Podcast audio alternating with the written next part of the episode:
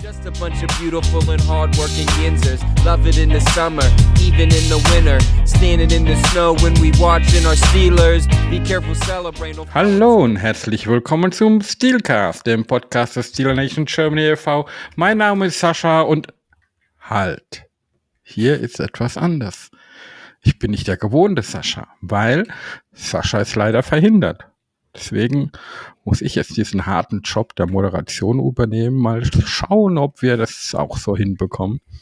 Aber ich habe auch jemanden mitgebracht. Natürlich, ihr kennt ihn schon von letzter Woche. Da ist er nämlich für mich eingesprungen. Läuft gerade, ja. Hallo André. Hallo Sascha. Na, wie geht's dir?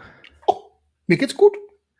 Muss zwar schon in den Tagen arbeiten, aber äh, gibt Schlimmeres und wir haben am Wochenende gewonnen. Was soll einem da fehlen?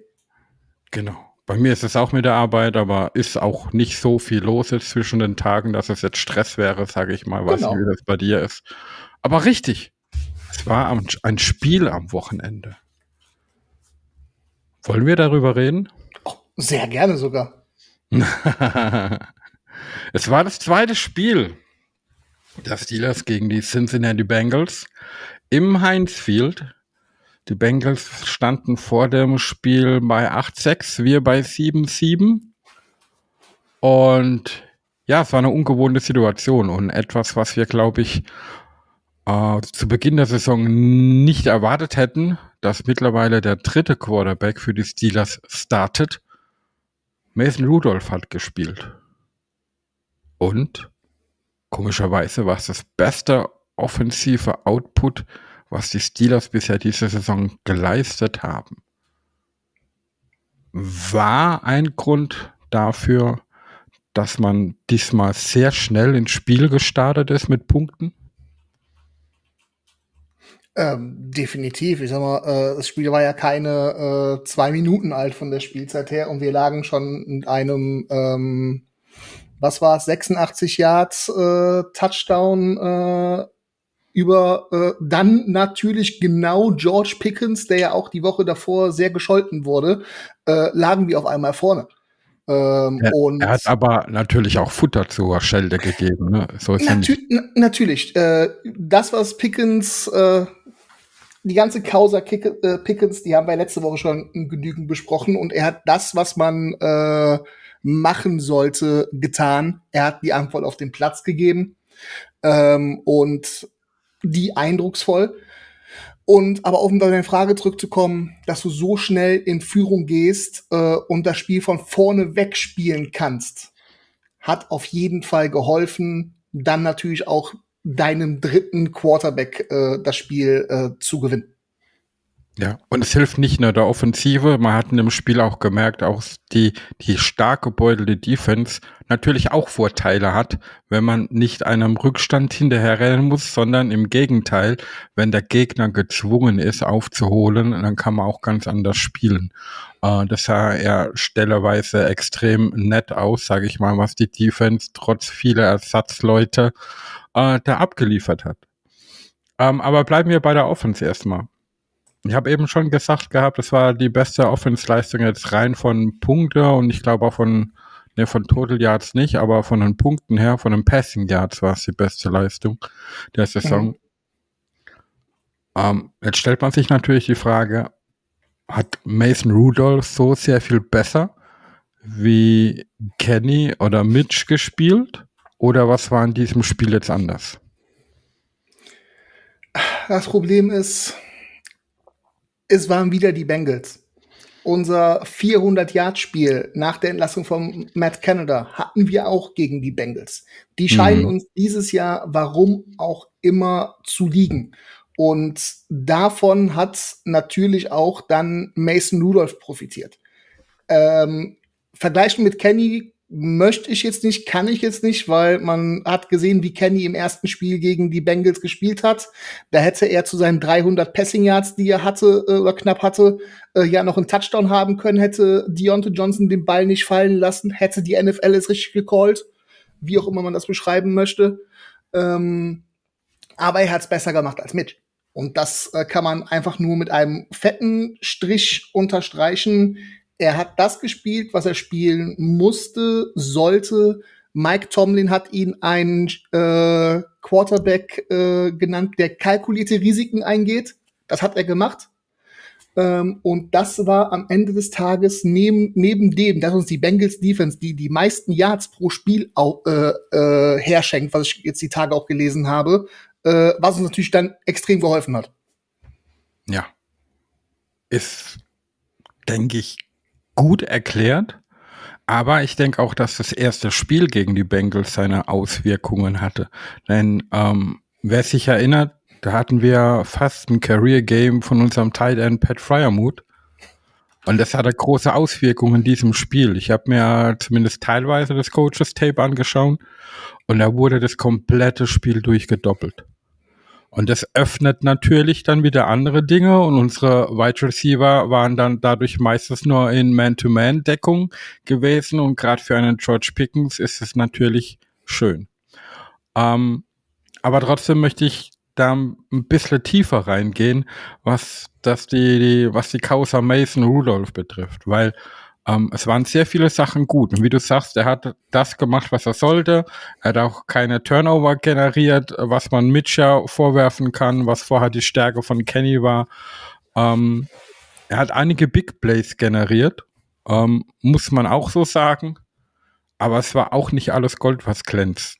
Und ich habe gerade im Coaches Tape so zwei, drei Dinge gesehen, äh, wo ich auch direkt dann mit Kenny vergleichen konnte, beziehungsweise für was Kenny zum Teil sehr kritisiert wurde, was hier auch wieder passierte. Es ist nur nicht so groß aufgefallen, weil halt diese Big Plays immer wieder zwischendurch waren. Gerade bei Third Downs äh, wurden da sehr schöne Passing Plays ausgepackt. Deswegen ähm, gehen wir mal in ein, zwei, drei äh, Spielzüge mal ein bisschen tiefer rein, um das ein bisschen mhm. zu erklären. Und der erste Spielzug ist natürlich der von dir angesprochene frühe Touchdown. Ähm, es war im ersten Quarter, ganz früh. Die Steelers hatten zwei Down, vier in der eigenen 14. Und dann kam dieser, es war einfach ein ganz simpler Slant. Ne? Und ja. normalerweise darf der nie ins Haus gehen, aber die Safeties der Bengals haben das auch unheimlich schlecht gespielt. Das war das eine. Aber was mich überrascht hat, das ist mir im Spiel gar nicht aufgefallen, dass wir äh, bei diesem Play einen Running Back, aber drei Tight Ends und einen Wide Receiver auf dem Feld hatten. Das heißt, äh, dementsprechend äh, bringt ja die Defense auch mehr ein, ein Heavy Set, sage ich mal, ausfällt. Aber die Tight Ends waren halt nicht an der Line of Scrimmage direkt an der Offense Line gestanden, sondern wurden als Wide Receiver aus, aufgestellt. Zumindest zwei Stück von denen. Und das hat die Defense dann natürlich wieder auseinandergezogen. Obwohl sie ja eigentlich mit dem Heavy Set gerechnet haben. Das fand ich äh, dann doch sehr ausschlaggebend für diesen Spielzug. Und äh, der Slant war schön geworfen, und dann hat halt George Pickens seine Schnelligkeit und seine Wendigkeit ausgespielt. Da hat man gesehen, was er ja anstellen kann, wenn er äh, mal den Ball im freien Feld hat. Das war einfach schön. Aber jetzt mal eine Frage an dich. Ist dir das aufgefallen mit der Formation? Und wie bewertest du das? Ähm, ganz ehrlich, ich habe gerade große Augen gemacht, als du es gesagt hast, äh, weil es ist mir tatsächlich nicht aufgefallen. Ähm, und als du es dann gesagt hast, habe hab ich mir gedacht, okay, gut, wir haben äh, schön mit einer Heavy Line vorne gespielt, die stellen sich komplett auf den Lauf ein, da kann natürlich so eine schnelle Slant gut funktionieren.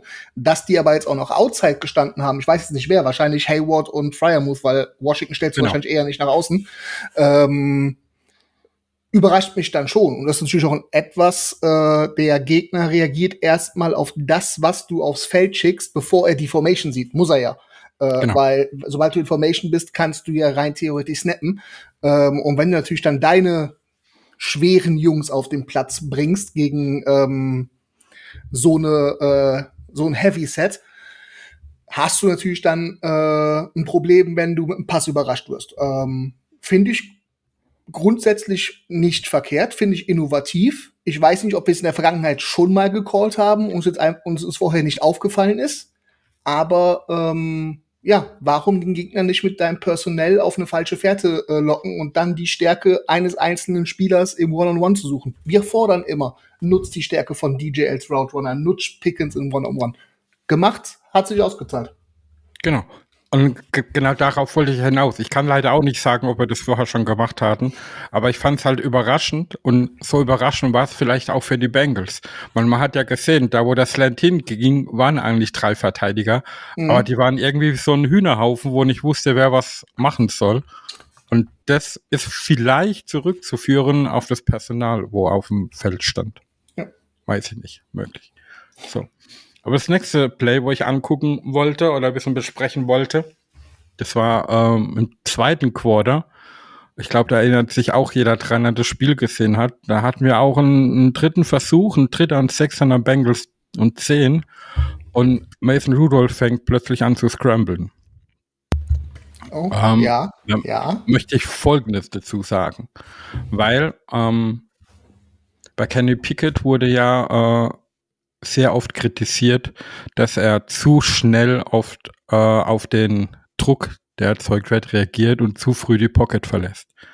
Das hat Mason Rudolph anders gemacht in diesem Spiel. Das war einer der großen Unterschiede. In diesem Spielzug aber ähm, ist er auch zu früh aus der Pocket raus. Ähm, und da muss man aber sagen, und das ist dann ja, die Überleitung zu der, zu der Kenny-Geschichte, ähm, das hat nicht unbedingt in dem Moment was mit dem Vertrauen von der, mit Line zu tun, kann natürlich ein Grund sein. Aber ich gehe davon aus, ihnen haben einfach äh, die Anspielstationen, die als Option hatte, nicht gefallen, weil die dann in, zu de, in dem Moment auch gedeckt waren und er versucht dann halt anders was zu generieren. Er hat halt nicht so wie es Kenny oft tut, nach hinten im Bogen rausgerollt, sondern er ist nach vorne links gegangen, wäre da ja dann eigentlich fast in den Linebacker reingerannt, schafft es noch nach rechts zu cutten und wirft sich da noch nach vorne zum First Down, was äh, wofür mal einen riesen Respekt von mir bei dem Spiel bekommen habe. Aber im ersten Moment dachte ich, oh, jetzt ist er kaputt. Ja, ja. Ja, das kann man, äh, kann man, kann man als Task Successfully Failed beschreiben. Also er hat äh, im Endeffekt die falsche Entscheidung getreffen, äh, getroffen, aber das Maximale rausgeholt. Ähm, ja, die Szene ist mir tatsächlich auch noch sehr, sehr äh, bewusst in Erinnerung. Äh, ich weiß noch, wie wir Run Rudolph Run geschrieben, äh, geschrieben haben. Ähm, aber ähm, ja, ich habe sie mir auch tatsächlich danach noch mal angeguckt. Ähm, es war nichts frei. Und äh, du stehst in der 10-Yard-Line und da hast du jetzt nicht die Luft, die du an der 30, an der 40 hast, weil das Feld ist extrem klein, der Gegner ist super schnell da. Ähm, hätte er anders laufen können, hätte er anders warten können, ich weiß es nicht, aber äh, die Flucht nach vorne war in dem Fall dann die richtige, obwohl er den falschen Weg gelaufen ist, sag ich mal. Ähm, ich weiß gar nicht, ob er zu früh losgelaufen ist, weil ja, der, glaub, der, der, Druck war noch nicht so da, dass er hätte laufen müssen, sage ich mal. Genau. Also er hatte den, er hatte den Verteidiger noch nicht am Trikot, am Trikot hängen, aber er hat schon gesehen, dass die Pocket nicht lange halten wird und ähm, da hat er die Flucht nach vorne angetreten. Es war die richtige Entscheidung zu dem Moment. Ähm, aber ganz klar, äh, sollte er nicht öfter machen, weil so wie er gescrambled ist und auch nach vorne gefallen ist, hat er sich, glaube ich, gefühlt mehr geschadet, als er uns geholfen hat. ähm, weil man sieht, er ist kein äh, Scramble-Quarterback, der das natürlich macht. Ähm, da hat Kenny ihm etwas äh, mehr voraus, sag ich mal. Aber ähm, ja, er hat den Ball behalten und ich glaube, das Play danach oder danach machen wir, glaube ich, den Touchdown über Najee ich weiß gar nicht, welches Play das ja. jetzt, aber ist auf jeden Fall ein Touchdown-Drive gewesen, das weiß ich. Aber ja, äh, es ist eine Kleinigkeit. Bin ich voll und ganz bei dir. Es war nicht gut, was er gemacht hat, aber er hat es erfolgreich gemacht. Ich gebe da nicht mal ihm die Schuld, weil das war wieder so ein Play, was wir in der Vergangenheit oft kritisiert haben, das zu lange dauert, bis der entsprechende Receiver frei geschemt ist weil das äh, Obvious Target war wohl DJ. Der stand ganz links außen ja. und hat so, so eine Art Cello hinter der Line quer übers Feld gerannt und musste ja quasi das halbe Feld überbrücken, mhm. um dann frei zu sein. Und das hat einfach zu lange gedauert. Und solche Plays kannst du halt in der Red Zone eigentlich Nein. nicht machen. Außer du hast die weltbeste O-Line und dein Quarterback hat fünf Sekunden Zeit. Ja. Ähm, aber wie du sagst, er hat das Beste draus gemacht, er hat das First Down geholt. Und in dem Sinne kann man ihn ja dann gar nichts vorwerfen, dass er was falsch gemacht hätte. Absolut nicht, absolut nicht. Äh, wie, wie es funktionieren kann, haben wir davor die Woche gesehen, wenn bei so einem kurzen Feld die Plays, die Routen aufeinander aufbauen, dass Robinson nach innen geht, DJ nach außen wegläuft.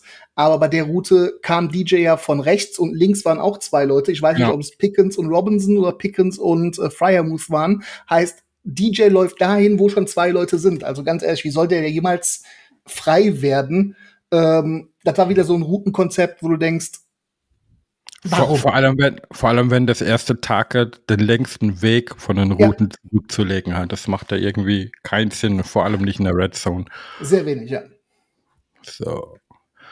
Dann habe ich noch einen letzten, wo ich ein bisschen drauf gucken wollte. Äh, und das ist, glaube ich, auch noch jedem im Kopf, wo das Spiel gesehen hat, weil es war ein unglaublicher Catch von wieder George Pickens, der irgendwie noch zwei Füße ins Feld an der Sideline gebracht hat. Und äh, das war ähm, im zweiten Quarter, kurz vor der Halbzeit sogar. Und es war auch da, dritter und 15 sogar. Und das sind ja solche Downs, wo wir oft schon gefühlt den Drive dann aufgeben und so ein, keine Ahnung, Shotgun-Draw laufen oder ein Dump-Off auf den Running Back, irgend sowas. Ähm, aber dass man dann aggressiv diese 15 Yards angreift, das haben wir diese Saison bisher selten gesehen. So, und ähm, für mich ähm, hat sich in diesem Spiel oft gezeigt, und es werden die zukünftige, zukünftigen Gegner dann auch sehen, dass halt äh, Mason Rudolph eine Tendenz hat, die linke Seite des Felds anzuspielen. Ähm, das war hier auch so. Und ähm, der Ball, also er hat Pickens noch die Chance gegeben, den zu fangen, was er auch getan hat, aber halt mehr akrobatisch. Der Wurf an sich war nicht wirklich gut. Würde er ein klein bisschen früher und Inside werfen, hätte das wiederum ein Touchdown sein können. Ähm, was mir aber noch mehr aufgefallen ist bei diesem Spielzug, ist, war eben diese Linkstendenz, weil ähm, auf der rechten Seite stand äh, DJ und hat quasi die identische Route wie Pickens gelaufen, nur auf der anderen Seite. Die haben sich quasi wie gespiegelt. Und äh, DJ hatte seinen Gegner viel früher geschlagen. Und zu dem Zeitpunkt, wo er den Ball zu Pickens wirft, ist bei Pickens der Verteidiger noch über dem Receiver und DJ war aber schon ein, zwei Schritte von seinem Verteidiger weg. Also mhm. hätte der auf die andere Seite geworfen, wäre es meiner Meinung nach ein sicherer Touchdown gewesen. Und es sind solche Dinge, ähm, wo passieren können, wo man dann eben auch sehen muss, ähm, oder was wir halt nicht wissen bei solchen Plays, ähm, diese möglichen Targets auf dem Spielfeld sind ja quasi immer durchnummeriert, auch für den Quarterback. Er guckt sich sein erstes Ziel an, mag er, wirft er, mag er es nicht, guckt das zweite an, mag er, wirft er, mag er es nicht, guckt das dritte an. Und diese Reihenfolge wissen wir halt nie, äh, wie die vorgegeben ist. Ähm, und da, dann nervt's mich dann immer ein bisschen, das muss ich jetzt ganz offen ehrlich mal sagen, wenn dann immer solche schönen Standbilder genommen werden, wo man dann sieht, dass irgendwo auf dem Feld ein Wide Receiver frei ist und dann hätte man ja anspielen können. Ja, so einfach ist Football halt leider dann doch nicht. Und ich finde das trotz der guten Leistung ein bisschen, ja, wie soll ich sagen, alarmierend für die Zukunft, dass er so eine krasse Tendenz nach links hat. Wie findest du das? Oder ist dir das aufgefallen oder keine Ahnung? Ich weiß jetzt nicht, ob es eine alarmierende Tendenz nach links war. Es war für mich hatte es den Anschein, dass der Gameplan im Passing äh, Game komplett auf George Pickens äh, ausgelegt war. Äh, weil immer, wenn es irgendwie kritisch war oder sonst irgendwas, die oder, oder generell die erste Option war immer Pickens, als ob man äh, aus der Organisation heraus beweisen wollte, Pickens ist ein Nummer 1 Receiver Kaliber, der kann abliefern, ähm, etc. Ich will jetzt nicht sagen, wenn Pickens auf der rechten Seite gelaufen wäre, wäre der Ball dahin gegangen. Ähm, aber ich vermute es sehr stark. Es kann natürlich sein, dass Rudolf als Rechtshänder natürlich eine natürliche Tendenz zur linken Seitenlinie hat. Ist ja einfach das logisch. Ist logisch du, wirst, ja. du wirst mit dem Arm, mit der, äh, mit dem Körper ähm, könnte natürlich sein, dafür habe ich jetzt die Spiele von Mason Rudolph, die er in der Vergangenheit gemacht hat, es waren ja jetzt auch in den letzten Jahren nicht so viele, äh, gar nicht mehr äh, so sehr in Erinnerung. Aber sollte das natürlich äh, eine Tendenz sein, dass er das tatsächlich hat, ist es natürlich dann für den Gegner relativ einfach, dann natürlich da das Nummer eins Target wegzunehmen ähm, aber auch die andere Seite zuzustellen, sodass dann der Gameplan recht schnell eindimensional wird ähm, und du den Gegner äh, oder die Steelers Offense sehr schnell in der Tasche hast. Aber meine persönliche Vermutung aus dem Bauch heraus jetzt ähm, war wirklich GP14 ist immer dein Nummer 1 Ziel, außer da stehen fünf Mann drumrum, schmeißt das Ding dahin, wenn der 1 zu 1 ist. Ja. Komischerweise sind ja die, äh, die Bengals von dieser Doppeldeckung von Freiermut das ganze Spiel nicht weggegangen, auch wenn ihnen Pickets wehgetan hat. Und das hat Absolut. mich auch ein bisschen gewundert. Ähm, nun ja, aber jetzt mal auf George Pickens zurückzukehren. Ähm, eine, eine wirkliche Konstanz, sage ich mal, ist er bisher die Saison nicht da. Wer ist jetzt der wahre George Pickens, den wir haben? Ist das jetzt der ich sag mal, die Wide Receiver Diva, für die er manchmal hingestellt wird, der immer den Ball haben will und wenn er ihn nicht bekommt, äh, ist er ein beleidigt, beleidigtes Kind? Oder ist er eben der Spieler, der ein Difference Maker sein kann, wie man es jetzt gegen die Bengals gesehen hat? Oder ist es eine Mischung von beidem? Beides, definitiv beides. Er ist ein äh, ohne ihn jetzt persönlich zu kennen oder hier äh, Schmalspur-Psychologe spielen zu wollen.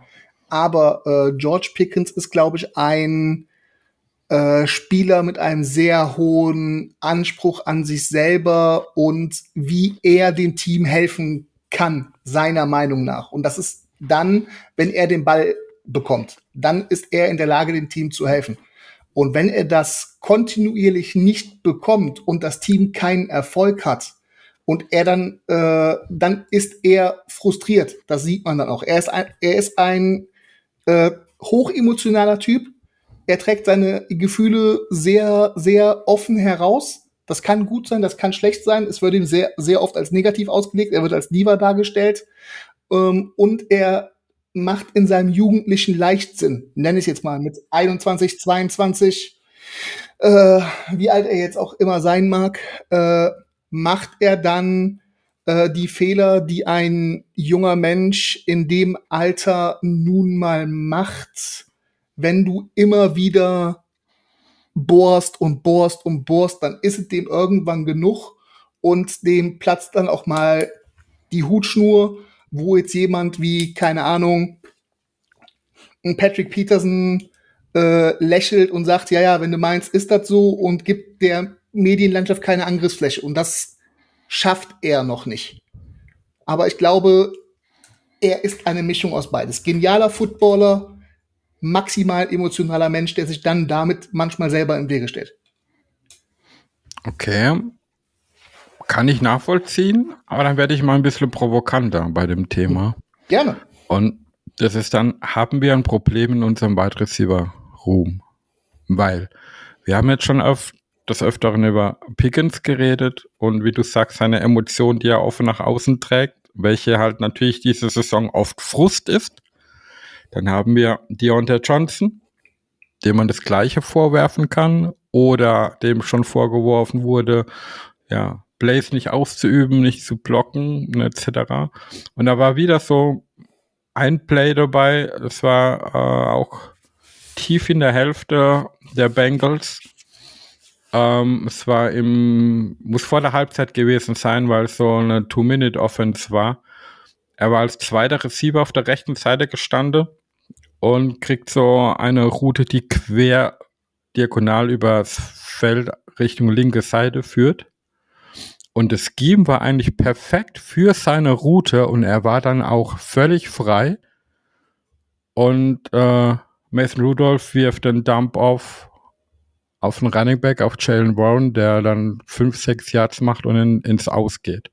Und dann sieht man halt auch wieder, wie äh, DJ die Hände nach oben, auf den frustriert ist und etc. Und wenn man sich dann äh, den, den Spielzug im Detail anguckt, sieht man, dass äh, der Pass zu Warren der dritte Read von Mason war und zum keinen Zeitpunkt war die Route von Johnson ein Read von ihm. Mhm. Und dann fragt man sich natürlich auch, ähm, stimmt da die, die Abstimmung nicht? War Deontay Johnson nicht bewusst, dass er, keine Ahnung, maximal Read Nummer 4 ist, egal ob frei oder nicht? Oder das, das, das sind halt so Dinge, die, die, die sieht man auf dem, auf dem Spielfeld dann, wenn man die Analyse geht. Man kann sie aber nicht wirklich erklären, woran es liegt. Mhm. Und das sind jetzt an diesem Wochenende viele Dinge für die Steelers ähm, positiv gestaltet worden, obwohl Fragezeichen da sind, die halt vorher vielleicht nicht so positiv gestaltet wurden. Und solche Kleinigkeiten haben dann aber halt den Unterschied gemacht, dass man äh, das Spiel gewonnen hat und zum Großteil des Spiels sich mal zurücklehnen konnte, zumindest oh ja. offensiv, und nicht nur zittern musste oder, oder bangen musste, können wir das noch aufholen oder nicht. Ähm, das war schon stellenweise sehr, sehr schön anzusehen. Aber kommen wir mal auf die andere Seite des Feldes. Ähm, Aber auf deine Frage noch, um auf deine Frage ah, noch zu antworten, ja. die du provokant gestellt hast. Ja, stimmt. ja, du hast deine Frage gestellt und hast dann äh, selber eine Antwort gegeben. Jetzt geantwortet, okay. genau. ähm, ich würde es nicht als Problem im Wide Receiver Room ausdrücken man weiß generell, äh, der Wide Receiver ist wie der Torwart und der Linksaußen beim Fußball, der hat einen in der Klatsche. Äh, das ist ein Spieler, der äh, ja die Diva auf dem Footballfeld ist. Und das Problem, was ich halt sehe, wir schaffen uns selber Probleme, weil wir es nicht kontinuierlich schaffen, unsere Waffen, die wir nun mal haben, mit Deontay Johnson und George Pickens, kontinuierlich beide in unser Spiel einzubinden. Man hat gesehen, als DJ zurückgekommen ist gegen die Rams, ging alles über ihn. Ähm, dann jetzt, Pickens hatte jetzt eine Eskapade, eine Phase, geht alles über ihn. Wir können nicht den Ball ordentlich verteilen und alle in unser Spiel einbinden. Pat Fryer muss es gegen die Bengals in Woche 12 zurückkommen. Alles gegenüber Pat Fryer muss. Ähm, du kannst rein theoretisch die Uhr noch stellen, wer unter der Woche den meisten Traffic in der Facility macht, plakativ gesprochen, kriegt die Bälle, äh, kriegt die Bälle am, am Wochenende verteilt. Und das ist etwas, ähm, das kann Probleme schaffen oder wirkt so, als hätten wir Probleme im Wide Receiver Room. Das ist aber einfach normaler Frust, den die Leute haben, weil sie kontinuierlich übergangen werden oder nicht sukzessive in unser Spiel eingebunden werden. Das kann man anders verkaufen, auf dem Spielfeld anders mit umgehen, bin ich voll und ganz bei dir. Aber wir haben per se kein Problem in unserem Wide Receiver Room. Ja, wir haben dann ein Problem, wenn es dann so weit kommt, wenn ich am meisten meinen Frust äußere, dann kommt, bekomme ich beim nächsten Spiel die meisten Targets. Ne? Deswegen ähm, war es plakativ da, überspitzt ja, gesagt da darf es halt nicht hin, hinführen. Ja. Aber ich, ich verstehe aber, was du meinst. Und wir haben ja nicht nur die zwei Waffen mit Johnson nee. und äh, Pickens, wie du angesprochen hast, Fryermuth ja auch. Gut, er war jetzt in dem Spiel zugedeckt von den Bengals, hat kaum ein Target gesehen, aber hat ja nichts ausgemacht. Und, und so hilft er den, den Teamkollegen ja, dadurch, ja, dass er immer das Double Team auf sich gezogen hat. Okay, cool. Aber dann kommen wir jetzt doch letztendlich mal zu unserer Defense, die ja, also für mich vorm Spiel eigentlich das größere Problem waren. Dadurch, oh, wer alles ja. gefehlt hat. Ne? Also wir hatten mit komplett neuen Safeties gespielt. Es war für Patrick Peterson das erste Spiel von Beginn an als Safety. Wir hatten einen neuen zweiten Safety, Unsere Linebacker waren frisch vom Practice Squad hochgeholt. Und dann bekommt natürlich äh, auch unseren Freund, äh, Freund Wall Wallace äh, mehr Snaps und also so war die Befürchtung vor dem Spiel. Und dass sie passen können, die Bengals, das wissen wir ja. Und das hatte mir sehr große Sorgen gemacht, aber so schlimm sah es ja gar nicht aus. Und weil auch eben das Ergebnis für uns lief. Und da hat man eben gesehen, wie zu Beginn nochmal angesprochen, wie das dann natürlich auch unserer Defense in die Karten spielt, weil sie dann halt viel, viel mehr mit, mit dem Druck arbeiten können. Und natürlich der, der Gegner auch ohne den Druck der Defense schon mehr Druck hat, performen zu müssen, weil sie eben aufholen müssen. So wie es uns in vielen Spielen geht. Und da hat man mal gesehen, wie es dann halt umgekehrt sein kann. Man hat Turnovers generiert, man hat Sex generiert, man hat schöne Stops gemacht. Und es war trotzdem fehlendem Personal also größtenteils richtig gut anzusehen. Genau, größtenteils war es gut anzusehen. Da war natürlich auch das ein oder andere ähm, Fuck-Up-Play dabei, nennen wir es mal so. Ähm, dann ist während des Spiels noch äh, Elandon Roberts äh, mit einer Brustmuskelverletzung runtergegangen, ähm, der den Green Dot äh, getragen hat, den dann Miles Jack bekommen hätte. Äh, der scheint dieses Jahr irgendwie so ein bisschen verflucht zu sein, der Green Dot bei uns in der Defense. Weil gefühlt jeder, der den getragen hat, äh, hat sich verletzt. Ähm, und bis auf das eine Big Play von T. Higgins Anfang der zweiten Halbzeit, was zum Touchdown geführt hat, haben wir eigentlich nichts Großartiges der Bengals offensiv zugelassen. Ähm, das hat viele Gründe. Äh, die Chase Browning-Magie ist vorbei, wie manch einer geschrieben hat. Äh, ja, sorry, der Typ ist ein Backup-Quarterback. Was erwartet man? Äh, der spielt keine äh, zehn Spiele auf dem Niveau, was er gespielt hat. Ähm, siehe Josh Dobbs in Minnesota. Ähm und äh, der Pass Rush hat vorne funktioniert. Also da war ja gefühlt permanent Druck. Äh, ich erinnere mich nur an das Play gegen TJ, wo es ein Holding gab, sich noch einer auf ihn draufgesetzt hat und er trotzdem den Sack gemacht hat. Ähm, wir haben mal Interceptions gefangen. Das war ja auch immer so, dass wir unter Bällen, die abfangbar waren äh, oder blockbar waren, gerne mal drunter gesprungen sind oder äh, den Pick nicht gemacht haben. Ähm, und dass natürlich dann diese Spieler, ein Eric Rowe hat eine Interception gefangen, ein Patrick Peterson hat eine Interception gefangen. Ähm, dann hat Miles Jack noch einen Sack gemacht. Dass diese Spieler auch alle direkt Plays machen, hat einfach gezeigt, dass an dem Tag in der Defensive alles funktioniert hat. Jeder hat jeden mitgezogen. Gefühlt hatte hier jeder hinter den vier vorne ein anderes Assignment, was er sonst gespielt hat. Und das hat halt wirklich äh, dementsprechend äh, sehr gut funktioniert. Und wie du schon sagst, unsere Offense hat funktioniert. Wir hatten Vorsprung.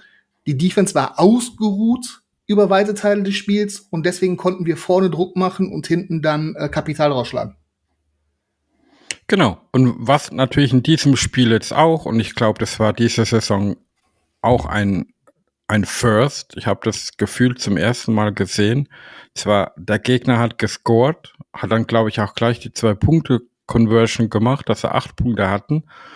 Und dann hat man gleich wieder so ein mulmiges Gefühl bekommen weil das natürlich auch ein Drive war, wo dann die Defense nicht so gut aussah. Dann dachte man, oh, was wird das jetzt wieder für eine zweite Hälfte? Und man hat direkt wieder mit einem Touchdown antworten können und hat dadurch wieder den ganzen Druck rausgenommen. Das, also, ich glaube schon, dass es zum ersten Mal war, diese Saison, dass das so passiert ist, zumindest gefühlt war es so. Und das hat dann am Ende des Tages das Spiel dann, glaube ich, auch entschieden, dass man diesen Touchdown gleich wieder kontern konnte und somit weiterhin eben den, den, den, den Abstand generieren konnte. Und wie gesagt, die zweite Halbzeit war zwar offensiv nicht mehr so spektakulär wie die erste, aber musste sie ja auch nicht mhm. sein. Ne? Und es war mal, ja, man konnte gemütlich das Spiel zu Ende schauen als Fan und Zuschauer. Und das war auch mal schön. Ja. Jetzt ist natürlich die Frage, ähm, was macht man daraus mit den Erkenntnissen, die man in dem Spiel jetzt gewonnen hat? Und wie du sagst, es waren jetzt halt zwei offensiv gute Spiele, wo wir die Saison hatten, beide gegen die Bengals. Und das ist mein Problem. Ja. Ich möchte die Euphorie nicht dämpfen, aber das ist mein Problem. Es waren zweimal verdammt noch mal die Bengals. Es waren zwei Division-Spiele, wo man immer noch mal eine andere Motivation hat, nennen wir es mal so. Und es waren zweimal die Bengals. Äh, nach dem letzten Bengals-Spiel waren wir auch alle vom Gefühl her hier oben. Ja, das war auch dann direkt nach der Entlassung von Matt Canada genau. gewesen, etc. 400 Yards, jetzt geht's ja. ab, äh, Super Bowl, wir kommen. Äh, und dann kamen äh, drei Spiele, wo du nacheinander als Fan nur auf die Fresse bekommen hast. Und jetzt kamen wieder die Bengals. Ja, und jetzt weißt du halt nicht, sind wir was oder sind die Bengals einfach nur dieses Jahr extrem scheiße gegen die Steelers? Und das Spiel jetzt am Sonntag, äh, ja, ich gehe mit einem sehr gemischten Gefühl in dieses Spiel, nennen wir es mal so. Ja, da bin ich dabei, aber da kommen wir später, glaube ich, genau. im Detail noch dazu. Ähm, bleiben wir erstmal beim Spiel. Unsere typischen Preise, die wir vergeben, den Gameball und die goldene Himbeere. Wer bekommt von dir den Gameball in dem Spiel? Der offensichtliche Call wäre George Pickens. Ähm, aber ähm, ich gehe mit Mason Rudolph er hat den, ähm, auch wenn ich kein großer Mason Rudolph-Fan bin, wie jeder weiß, er hat den Druck Strand gehalten. Äh, er hat äh, sich nie etwas zu Schulden kommen lassen in der ganzen Zeit, wo er degradiert worden ist, nennen wir es mal so, wie es war. Er ist rausgegangen, er hat abgeliefert und äh, ja, man hat ihm am Ende Rudolph the Red-Nosed Reindeer im Acrisure Stadium gesungen, äh, was will man mehr haben. Deswegen geht, kann der Mail, äh, Gameboy für mich nur an Mason Rudolph gehen. Ja, für, für mich ist der obvious choice eben nicht George Pickens, sondern Mason Rudolph aus genau mit unter den Gründen, wo du gesagt hast. Und ich hatte halt äh, Mason Rudolph in Erinnerung als einen Quarterback, der hinter der Line of Scrimmage doch sehr oft sehr nervös gewirkt hat, dadurch ein bisschen zappelig, ein bisschen unentschlossen in seinen Würfen und es war halt am Sonntag überhaupt nicht so. Er war sicher, er war sich bewusst, was er da tut, hat schöne Pässe geworfen. Ich meine, wie du sagst, ich bin kein, auch kein großer Fan von ihm. Viele seiner Pässe haben für mich immer noch zu viel Airtime. Aber äh, er hat trotzdem die meisten Pässe ziemlich genau geworfen. Und so geht auch mein Game Ball an Mason. The Red Nose Reindeer, Rudolph. Und dann bleibt die goldene Himbeere.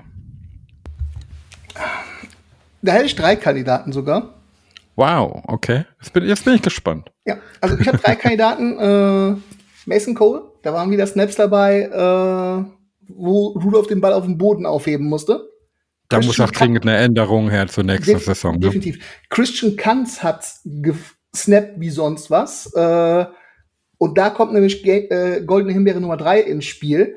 Ähm, vor dem Field Goal, vor der Halbzeit. Wäre Presley Harvin nicht so ein guter Holder, wäre das kein Field Goal gewesen. Aber der, der kontinuierlich schlecht aufgefallen ist, war wieder mal Presley Harvin. Kein Punt gegenüber 40 Yards. So gern ich ihn habe, so sympathisch wie er rüberkommt, das geht nur äh, leider Gottes an Big Press. Ich darf dich nicht mehr einladen, André. Du nimmst mir meine ganzen Takes weg. Entschuldigung. Aber ich habe auch nee, zwei andere genannt. Entschuldigung. Ja, ja, alles gut. Aber für mich ist obvious choice hier auch Breslin Harvin. Wie du sagst, und ich glaube, das ist auch einer der Hauptgründe, warum er an ihm festgehalten wird. Er ist unheimlich gut als Holder. Ähm, als Panda wird er gefühlt, er hat ein Riesenspiel gehabt die Saison und seitdem wird er gefühlt jedes Spiel wieder schlechter. Und es ist natürlich auch gerade in solchen Spielen, die bei den, wie bei den Steelers oft knapp sind, natürlich auch eine sehr wichtige Komponente. Ne? Und da muss man auch gucken, ähm, ob man das nicht verbessern kann. Wie du sagst, er ist ein super netter Kerl. Ich, er ist mir mega sympathisch. Ich mag ihn.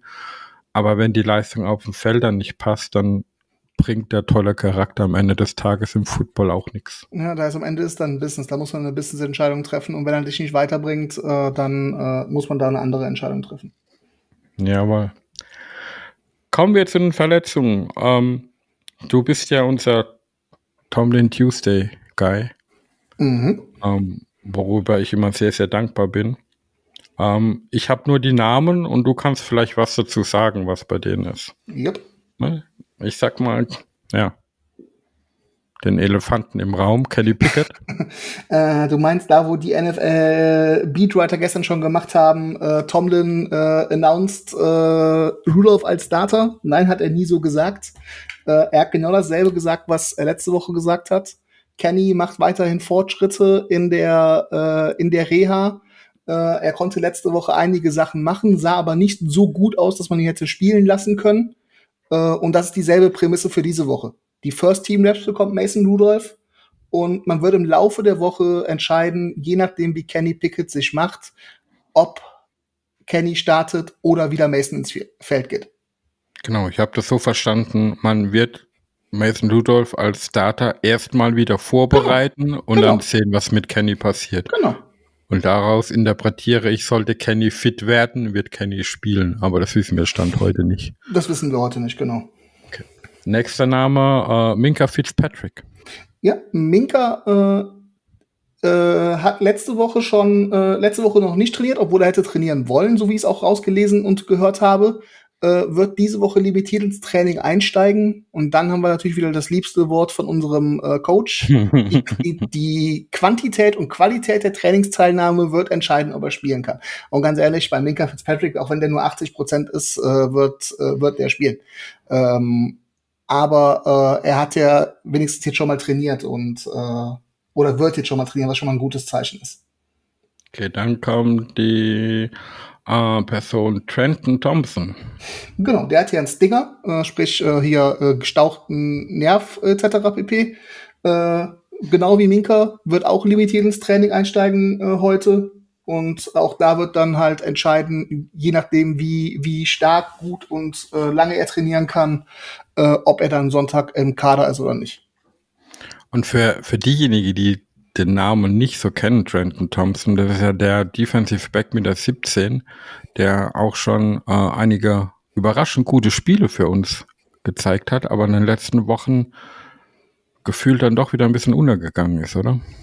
Äh, ja, äh, im ersten großen Auftritt hatte er im ersten Spiel gegen die Bengals, als er Jama Chase die Interception vor der Nase weggeschnappt hat ähm, war dann aber sichtlich, äh, ich will nicht sagen, er, er, war sichtlich überfordert in der Rolle Minka neben Kasi zu übersetzen. Das hast du, hast du gesehen. Er hatte immer wieder Sachen, wo du gesehen hast, das kann, er kann Minka nicht ersetzen. Und äh, wenn er aber wieder in ein Gefüge reinkommt, wo auch im Worst Case ein Patrick Peterson neben ihm stehen wird, äh, kann der auch wieder besser funktionieren. Aber er war einfach überfordert mit der Aufgabe, Minka zu setzen. Und sorry, wir reden über einen All-Pro. Äh, Minka Fitzpatrick, den kannst du mal nicht eben so ersetzen. Eben, das, das, das wäre mein Ding gewesen. Das kann kaum jemand Minka vollständig ersetzen, aber das ist eine andere Geschichte. Da habe ich noch einen letzten Namen auf der Injury List, ist Elandon Roberts. Genau, Elandon Roberts, der hat ja äh, eine Pectoral Injury, also der große Brustmuskel. Ähm, den hat Tomlin nur als out äh, erklärt für diese Woche. Nichts, was er genau hat. Also dann scheint es auch wahrscheinlich kein äh, Abriss des Brustmuskels zu sein, weil dann wäre er nicht nur für diese Woche raus dann wäre er, ähm, glaube ich, auch schon im OP gewesen. Dann wäre er vermutlich. Oh, TJ ist auch nicht operiert worden letztes Jahr, ne? Also, ja. äh, ah, vielleicht wäre auch zumindest in den Raum gestellt worden, ja, bei einem, bei einem Pectoral Riss. Genau. Spricht aber auf jeden Fall dafür, dass es nichts Schwerwiegendes in dem Sinne ist, äh, aber diese Woche ist auf jeden Fall out und dafür hat Tomlin auch schon Einsatzzeit für äh, Blake Martinez in den Raum gestellt. Also wenn mir einer vor der Saison gesagt hätte, dass in Woche 17 bei uns äh, Jalen Smith auf dem Practice Squad ist, äh, Mike Jack und Blake Martinez vermutlich die Starter auf Inside Linebacker sind, äh, den hätte ich für verrückt erklärt. Ja, ich man hätte die Hände über dem Kopf zusammengeschlagen wahrscheinlich. Und Landon Roberts tut mir persönlich sehr, sehr weh, ja. weil es ist für mich einer der am meist positiven Überraschungen der Saison, sowohl als Typ wie als auch Spieler auf dem Feld. Naja, wir haben jetzt noch zwei Spiele. Eins davon sitzt jetzt auf jeden Fall raus. Mal schauen, wie es dann weitergeht. Ja.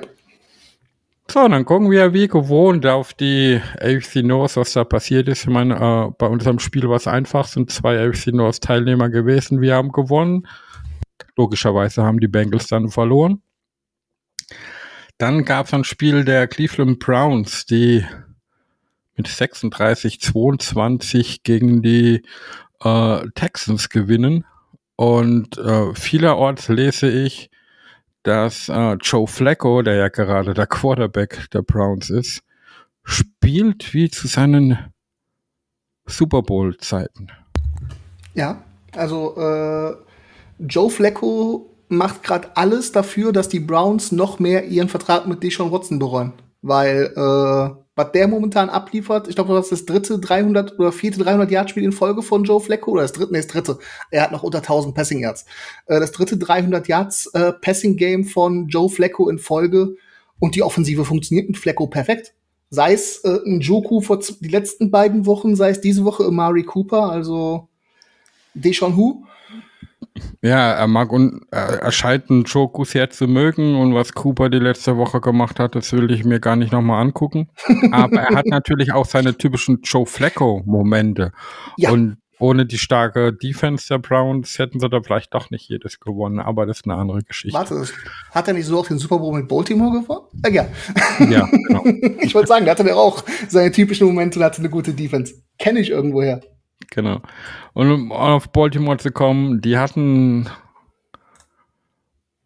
eines der, wenn nicht sogar das Top-Spiel am Wochenende gegen die San Francisco 49ers und haben das überraschend deutlich mit 33 zu 19 gewonnen, stehen jetzt bei 12 zu 3 und sind, haben die alleinige Führung der AFC im Moment den Number One Seed. Und ja, was machen wir damit? Anerkennen. Äh, okay. fantastische Defensivleistung, die sie so schwer es mir fällt, aber objektiv, äh, mir fällt es genauso schwer wie dir. Äh, aber äh, man muss es anerkennen, es war eine defensiv eine Top-Leistung und äh, der von uns oft gescholtene Running Back äh, Quarterback Lamar Jackson hat äh, das Ausrufezeichen hinter seinem MVP-Case äh, gemacht. Und die 49ers äh, hatten gegen diese Baltimore Defense keine Chance. Ja. Man muss dazu sagen, mit diesem MVP-Rennen, ähm, ich finde, er spielt, er hat oft Szenen, gerade auch im Passing Game, wo wirklich nicht gut sind. Mhm. Aber er findet immer wieder Wege, Plays zu machen, um die Spiele zu entscheiden. Und das ist dann halt genau. natürlich doch MVP würdig, weil, genau. und das, das finde ich bei dieser Debatte immer äh, ein bisschen, ja, wie soll ich sagen, viele verwechseln das meiner Meinung nach an wen, an wen nicht der MVP ist nicht unbedingt der beste Spieler der Liga, sondern wie der Name sagt, der wertvollste Spieler für dein Team. Bedeutet, nimmst du diesen Spieler von deinem Team weg, was ist es dann noch wert? Und da ist, glaube ich, die Personalie Lama Jackson bei Baltimore doch schon eine ganz große. Weiter. So, dann kommen wir nun zu unserem Spiel am kommenden Sonntag gegen die Seattle Seahawks. Unser Gast dazu ist Simon. Hallo Simon, stell dich doch bitte mal vor. Hallo zusammen, äh, Simon Kell ist mein Name, ich bin von den German Seahawkers. Ähm, ich bin Anfang 30 Jahre alt, äh, bin seit zehn Jahren ungefähr Seahawks-Fan, die oder verfolge die NFL eigentlich klassischerweise seit ran NFL immer größer geworden ist. Und ähm, ja, bin schon ein paar Mal in Seattle gewesen, auch in anderen Städten in den USA und habe mir dort Footballspiele angeguckt, auch ein bisschen College Football. Und ähm, ja, ähm, die Seahawks sind irgendwie mein Lieblingsteam geworden, weil ich äh, diese laute, verrückte Fanbase mag. Und äh, weil ich damals Defensiv-Football sehr gerne mochte, äh, zu Zeiten der Legion of Boom hat das sehr viel Spaß gemacht, aktuell nicht so ganz so viel. Ähm, genau, ja, das äh, soweit zu mir. German Seahawkers, ich habe es eben schon angesprochen, ist unser Fanclub. Wir haben ungefähr 2000 Mitglieder, ähm, haben auch einen Podcast, den Bollocks Podcast, da nehme ich auch regelmäßig Folgen auf, machen Redaktionsarbeit, ähm, machen Fantreffen, äh, fliegen ähm, jedes Jahr nach Seattle mit einer großen Reisegruppe. Dieses Jahr waren wir 110 Leute und ähm, es macht richtig Bock es wird immer größer und es ist einfach schön zu beobachten, dass ähm, Football in Deutschland weiter wächst und dass auch die Fanclubs ähm, ja ihre Base immer weiter verbreiten. Genau. Unser Fanclub wächst ja auch und auch unsere Aktivität, aber ihr seid ja, glaube ich, noch das Paradebeispiel, wo es hingehen könnte, wenn man denn kontinuierlich arbeitet, ja. äh, seid ihr schon, glaube ich, ein kleines Vorbild für die Fanclubs in Deutschland, ohne da jetzt äh, ja irgendwie schleimen zu wollen, ist einfach Fakt. Aber macht aber auch Spaß, immer mit allen äh, zu quatschen natürlich. und zu sehen, wie die anderen hier sich eben auch besser, immer besser etablieren und größer werden. Das ist, also wir haben auch ganz, ganz viel Starthilfe immer wieder gegeben und das auch gerne getan. Wir haben ja auch eine Kooperationsveranstaltung äh, am kommenden Wochenende in, ähm, in Heidelberg, wenn ich das richtig gesehen habe. Ähm, genau, ähm, und das ist einfach immer cool, da ähm, ja auch gemeinsam eben was auf die Beine zu stellen. Genau, es macht immer Spaß und deswegen ist auch gerade hier in diesen Podcast-Geschichten immer Gäste vom anderen Team zu holen. Ich glaube, das erzählen wir fast jede Folge. Man kann sich halt mit dem Gegner nie so auseinandersetzen wie im eigenen Team und deswegen macht es dann auch Spaß, solche Stimmen zu hören. Und dann hören wir doch mal auf deine Stimme, äh, Simon. Äh, erzähl unseren Zuhörern mal, wie die Saison der Seahawks bisher verlaufen ist. Schon ganz grob. Ich, ja, ich würde mal anfangen mit, mit einem Satz, äh, der die Seahawks-Saison vielleicht umschreibt und der ist ein klein bisschen enttäuschend. Ähm, das liegt aber an den hohen Erwartungen, die die letzte Saison geweckt hat, die wir alle nicht so gut erwartet hatten, wie sie dann letztendlich war. Ähm, ihr könnt euch erinnern, vor zwei Jahren haben wir unseren Quarterback getradet äh, in einem Blockbuster-Trade, ähm, mit dem so bei uns eigentlich niemand gerechnet hatte äh, der dazu geführt hat, dass wir auf einmal ohne Starting Quarterback dastanden. Ähm, dann Gino Smith letzte Saison ziemlich, ziemlich gut gespielt, was keiner erwartet hat. Ähm, eine Saison, die zwar keinen tiefen Playoff-Run äh, bedeutet hat, aber immerhin waren wir in den Playoffs dabei, hatte keiner mit gerechnet. Ähm, ja, und jetzt wieder eine Saison, in der wir uns in einem Draft mit sehr guten Spielern verstärkt haben. Allerdings ist die Mannschaftsleistung nicht in dem Maße besser geworden, wie wir es eigentlich erwartet hatten, weil eben relativ viele junge Spieler dazugekommen sind, auch im Draft davor schon, die vielleicht jetzt ein bisschen im Sophomore-Slump sind, äh, solche Dinge, letztendlich dazu geführt, dass die, die Seahawks nicht so gut dastehen, äh, wie wir es uns erhofft hatten. Ähm, trotzdem gerade auf einem ganz guten Weg in Richtung Playoffs, würde ich sagen. Ähm, kommt jetzt noch ein bisschen drauf an, was die Vikings machen, was die Packers machen. Ähm, in, der, in der NFC ist es ja, ja ähm, noch so ein bisschen, kommt man, kommt man mit einem niedrigeren Record rein, wahrscheinlich nachher als in der AFC. Ähm, ja, deswegen könnte es schon so sein, dass wir wieder in die Playoffs kommen. Aber die Teams, die in der NFC den Run machen werden, die sind qualitativ eine Klasse über uns und das ist auch sehr deutlich. Äh, und eigentlich war das Ziel für diese Saison gewesen, diese, dieses Gap vielleicht ein bisschen mehr zu schließen, bisschen mehr zu gucken in Richtung Eagles, in Richtung 49ers, Cowboys von mir aus noch dazu. Ähm, und das ist so bisher nicht gelungen. Deswegen so ein klein bisschen Enttäuschung, würde ich sagen, weil ähm, ja, es hätte besser laufen können. Allerdings muss man auch sagen, wir haben ja drei Spiele gibt es vielleicht, bei denen man sich ärgern könnte, dass man sie verloren hat äh, weil sie sehr knapp waren oder weil sie auch unverdient verloren waren. Haben zweimal gegen die Rams verloren in Spielen, die man nicht hätte verlieren dürfen. Äh, unter anderem auch gegen die Bengals verloren. Äh, das hätte auch keine Niederlage sein müssen. Ähm, andersrum aber eben auch knappe andere Spiele gegen die Lions gewonnen, wo man auch jetzt so im Nachhinein, ähm, die Lions eben eine sehr gute Saison spielen, nicht so zwingend damit gerechnet hätte. Äh, und so ist es unterm Strich wahrscheinlich kommen wir in der Saison raus, die schon so ein bisschen zu erwarten war, mit leichten Abstrichen bei der auch Entwicklung der einzelnen Spieler. Das ist so wahrscheinlich die Zusammenfassung, äh, wie man eine Seahawks-Saison beschreiben könnte. Und dann stellen sich natürlich grundsätzliche Fragen nach Ende der Saison, die sich vielleicht bei euch auch stellen, hinsichtlich Quarterback, hinsichtlich Coaching, hinsichtlich ähm, Kreativität von Playcalling hinsichtlich Grundlagen in der Defense, ähm, die, die vielleicht nicht so da sind, ähm, wo man dann zu dem Schluss kommen könnte, dass nochmal gravierendere Veränderungen kommen müssen, um dann nochmal einen tieferen Player-Run äh, hinzulegen, der vielleicht sogar in einer Super Bowl-Teilnahme mündet. Und ich meine, das äh, vereint uns, glaube ich, alle, dass das natürlich das Ziel ist, was über so einer Saison spielt, äh, steht.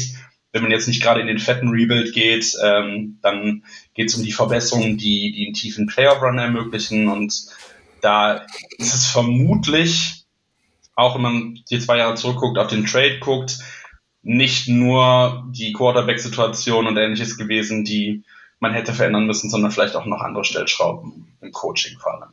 Okay, dann Wenn du sagst Coaching, äh, ist das äh, in der, also ich weiß nicht, wie es bei euch in der deutschen Fanbase ist, äh, ist das in der amerikanischen Fanbase dann auch Coaching gleich Head Coach Pete Carroll oder ist das dann eher Offensive Coordinator, Defensive Coordinator? Weil ich kenne das von uns, äh, gerade in den USA hast du eine sehr große Fire Mike Tomlin äh, äh, Bewegung. Äh, wie ist das äh, da bei euch, wenn du schon sagst, Änderungen am Coaching?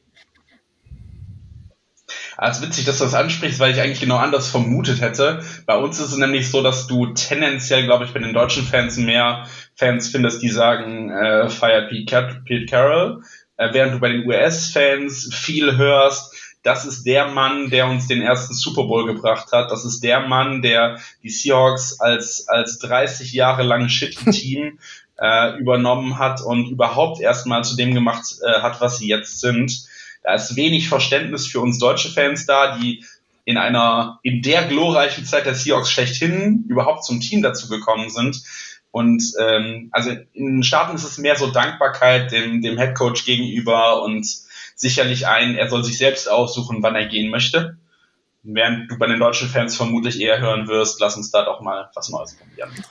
Und ich glaube, dass, dass ähm, der Offensive Coordinator gehen muss, ich glaube, da sind sich fast alle Fans Ich könnte ja. euch da Matt Canada empfehlen. Oder auch nicht. ich, meine, ich, ich hatte das jetzt gar nicht auf dem Schirm gehabt, dieses Thema aufzumachen, aber wo wir jetzt schon drüber sprechen, ist es natürlich interessant, weil es gibt ja da jetzt ein, ein paar Kandidaten in der Elf, langjährige Head Coach, das ist Pete Carroll, Mike Tomlin oder auch Bill Belichick in New England, wo, wo man halt nicht weiß, ähm, haben die den Anschluss an die moderne NFL verpasst? Ähm, reicht es aus, dass man sie dafür gut findet, was sie in der Vergangenheit geleistet haben, damit sie weiter tätig sein dürfen?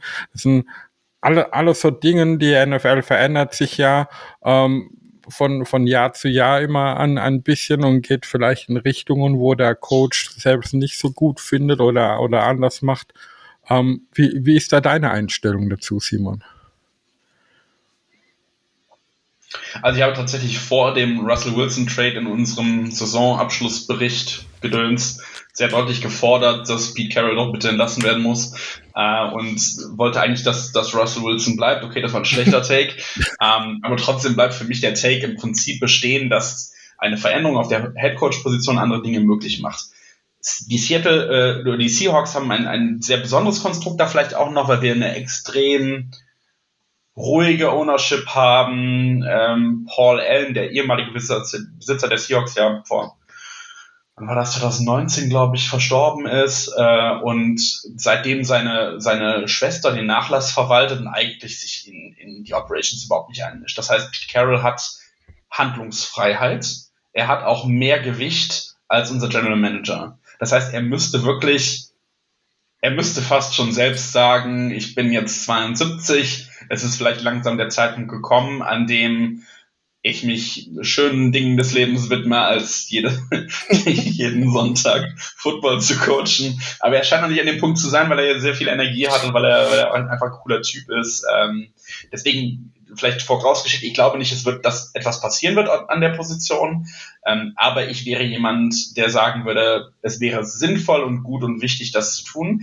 Gerade weil wir in der, in der NFC West äh, mit Sean McVay und, und Kyle Shanahan zwei überragende, junge, deutlich jüngere Head Coaches haben, die für mich ein tolles Beispiel dafür sind, ähm, wie es auch sein könnte. Mhm. Und äh, wir haben das auch bei, bei Russell Wilson immer schon gesagt, wir sagen es auch jetzt wieder, ähm, zum Beispiel mit dem Receiver Squad, was wir haben, da wäre viel mehr drin. Und es kann nicht sein, dass die Limitierungen, die die Offense vermutlich durch einen konservativen Pete Carroll erhält, nachher zu Resultaten führt, bei denen man sich fragen muss, ja, ist das wirklich alles? Und das, das ist einfach sehr schade. Da, da würde ich einfach das Experiment gerne wagen, aber wie gesagt, ich halte es nicht für realistisch, dass es tatsächlich passiert.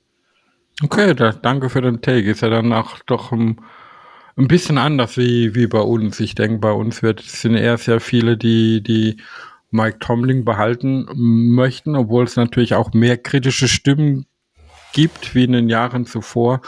Aber es ist halt natürlich auch der Punkt, wenn du so einen ähm, schon fast legendären Head Coach da mal entlässt, gehst du natürlich auch ein Risiko ein, was kommt danach. Ne? Ähm, ist halt immer so. Aber, aber gehen, gehen wir ins Aktuelle, was diese Woche betrifft. Ähm, du hattest davon gesprochen gehabt, dass letztes Jahr äh, Gino Smith eine unerwartet gute Saison gespielt hat. Ähm, wie ist es dieses Jahr? Schätzt man ihn trotzdem als den Quarterback ein, der, wenn alles passt, das Team eben auch anführen in die Playoffs oder gar noch weiterführen kann? Oder ist er jetzt doch, ich sag mal, so wie man ihn früher bei Chats und so kannte, der unkonstante Quarterback, wo man mal ein tolles Spiel bekommt, aber dann auch gleich ein schlechtes? Also ich würde, würde schon sagen, dass er, dass er ein Quarterback ist, der theoretisch auch ein Team anführen kann. Er ist kein Quarterback, der dir ein Spiel alleine gewinnen kann. Er ist kein Quarterback, der dir ein, ein, enges Spiel am Ende sicher gewinnt, wie das vielleicht vorher zum Beispiel Russell Wilson bei uns war. Ähm, aber er ist auf jeden Fall ein Quarterback, der eine Mannschaft tragen kann, wenn er den entsprechenden Supporting Cast hat. Äh, und ich glaube, das reicht auch in dem Seahawks-Team, in dem wir gerade sind, vollkommen aus. Also da braucht es nicht mehr. Er ist natürlich aber auch jetzt 32 oder 33 Jahre alt. Das heißt, keiner mehr, der uns die Zukunft gestalten wird. Das heißt, wird schon irgendwann ein Thema werden, nächste Saison, übernächste Saison. Der Vertrag wird auch zum Ende hin etwas teurer und man wird dann wahrscheinlich irgendwann eher raus wollen. Das könnte jetzt schon zur kommenden Saison der Fall sein. Vielleicht aber auch erst ein Jahr später, je nachdem auch vielleicht was man im Draft findet, ob irgendwelche Trades äh, sich anbahnen und ähnliches. Ähm, es gab diese Saison so eine kleine Delle, würde ich sagen, zwischenzeitlich. Ähm, eine Streak von vier Spielen, in denen er acht Interceptions geworfen hat. Ähm, für unsere Verhältnisse ist das viel. Da ist man aber auch eher Russell Wilson-Zahlen gewohnt von vorher. Ähm, das ist sowohl davor als auch jetzt in den letzten Spielen wieder kein Problem mehr gewesen. Er war jetzt auch zum Ende hin zwei Spiele verletzt ähm, und kommt jetzt gerade erst wieder zurück. Das zweite Spiel erst wieder, dass er dann, dann äh, als Starter spielt. Ähm, ja, also ich würde sagen, grundsolide, vielleicht irgendwas zwischen 10 und 15 in der NFL. Okay. Ich sehe gerade, okay. nach der letzten Saison hat er ja einen Dreijahresvertrag unterschrieben für 75 Millionen. Genau. Äh, da würde er ja. 2025 mit, nur mit 8,7 Millionen Dead Money günstig rauskommen, also dass man ihn nächstes Jahr quasi noch behält, mit einem jungen Quarterback dahinter genau. aufbauen, äh, wenn man nicht zwingend mit Drew Lock gehen will. Ähm, ja, ist spannend, weil äh, man hat ja Geno Smith quasi schon abgeschrieben äh, und hat ja letztes Jahr äh, quasi seinen ja. dritten äh, Frühling erlebt äh, und äh, ist auf einmal äh, ein valider Starter in der NFL. Da hat ja keiner mit so gerechnet. Interessant. Ja, man, man muss ja auch sagen, ne? genau, genau was, was dazu kommt, er hat ja mit eurem Wide Receiver Core, wie du vorhin schon kurz angedeutet hast, ja eigentlich ein Traum für jeden Quarterback mit äh, DK Metcalf, Tyler Lockett und jetzt neu Jackson Smith und Cheaper dazu. Ähm, und dann stellt man sich dann als Außenstehender schon die Frage, ähm, mit solchen Waffen, warum, oder so kommt es zumindest jetzt rüber von dir, läuft es trotzdem nicht so, wie erhofft? Ja, und da sind wir, glaube ich, wieder bei dem Thema, was wir eigentlich eben schon, schon angerissen haben, nämlich die Frage, wie kreativ ist dein Playcalling, wie viel machst du aus dem, was du hast, wie viel verschiedene äh, Spielzüge kannst du kreieren aus, aus einer Formation, die auf dem Platz steht? Wie beißt deine, deine Defense, äh, die, die generische Defense, Entschuldigung, ähm, darauf oder auch nicht? Ähm, wir hatten letzte Saison so zum Ende hin ähm, teilweise Pressekonferenzaussagen von gegnerischen Teams, von Defense-Spielern, die sagen, ey, die haben genau das gecallt, was sie vor zwei Wochen auch gecallt haben. Äh, und dann bist du irgendwann an dem Punkt, an dem du dich hinterfragst und, und ähm, ja, einfach auch dich fragst, äh, wie, wie kann das sein, dass das nicht das Spielermaterial, die, die individuelle Klasse der limitierende Faktor ist, sondern offensichtlich andere Dinge. Ähm, und wie kann das sein, dass Carl Shanahan, jetzt mal als extremes Beispiel, in San Francisco aus einem sicherlich auch sehr guten Team, aber einfach jederzeit 110 Prozent rauskitzeln mhm. kann. Ähm, und ich glaube, das ist das, was dann bei uns auch die Stimmung gut zusammenfasst. Man hat das Gefühl, es wären 100% möglich, die wären auch nötig, aber es kommen nur 80% warum. Das ist eben sehr schade. Das kenne ich, das Gefühl. Und dass der Gegner sagt, die haben genau das gecallt, was wir äh, vermutet haben, äh, habe ich drei Jahre lang gehört. das ist leider traurige Wahrheit. Ja. Aber ja, ich, ich kenne ja. dieses Gefühl, dass man äh, eine talentierte Offense hat und da nicht genug rausholt. So, aber ja, und das ist ja genau. für für für die die nicht Seahawk-Fans ähm, war Seattle eigentlich immer bekannt dafür, einfach eine geile Defense zu haben. Wenn ich mir mhm. jetzt euren Roster mal so überfliege, ähm, man hatte halt noch äh, Bobby Wagner, der jedem ein Begriff ist. Und dann hört es aber schon ganz schnell auf mit bekannten Namen, Namen sage ich mal. Und dann sehe ich halt noch einen Devin Witherspoon oder äh, einen, einen Bush.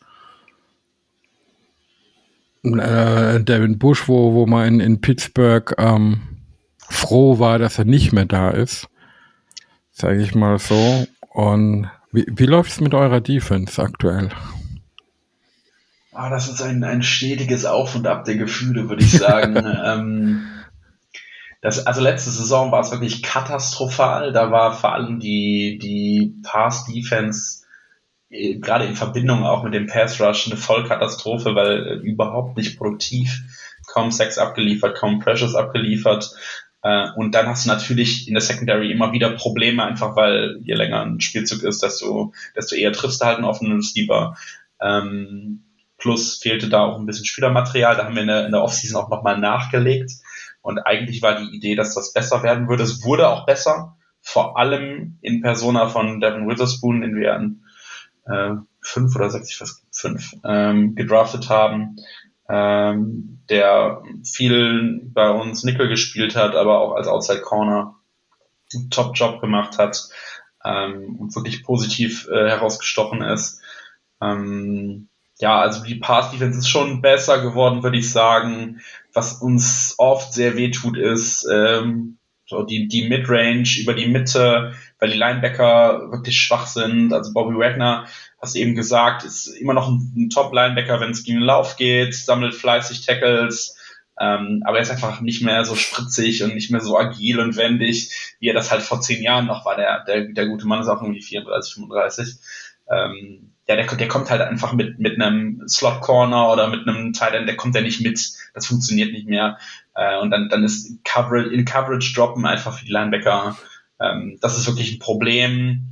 Ähm, Tariq Woolen, den wir letzte Saison, der, der wirklich eine, eine richtig gute ähm, Runde gespielt hat, äh, hat dieses Jahr eben, das ist ein bisschen einer dieser mhm. Sophomore Slump Kandidaten, die ich, den ich eben meinte, hat wirklich eine schwierige Saison dabei. Ähm, wir haben ein bisschen Verletzungspech auch gehabt und Unkonstanz, gerade auf Outside Corner. Also da ist Passverteidigung sicherlich schwierig. Laufverteidigung war eigentlich die ganze Zeit sehr stabil und ist jetzt in den letzten drei Wochen, warum auch immer, in den Keller gegangen und äh, wir haben da eigentlich kein, kein Team mehr richtig aufhalten können. Ähm, das ist gerade so die große Baustelle und das ist auch die, die Angst, die ich habe, wenn ich auf Najee Harris gucke, ähm, dass das uns wehtun kann am Sonntag. Ähm, also Pass Defense scheint sich so ein bisschen stabilisiert zu haben. Dass Jamal Adams nicht mehr dabei ist, ist ein guter Faktor. Das klingt auch irgendwie etwas seltsam, aber ähm, das ist so eins der Missverständnisse, was wir dann nochmal irgendwann beenden müssen. Hm, ja, also ich denke, gerade ist es vor allem ein Thema von, von Run Defense. Pass Rush ist auch immer noch ein Thema, weil es sicherlich keine, keine Elite-Einheit ist ist aber zu dieser Saison deutlich besser geworden. Da habt ihr euch auch. Und zeigt sich auch in Zahlen. Also die NF in, der, in der NFC sind wir das Team mit den meisten Sacks.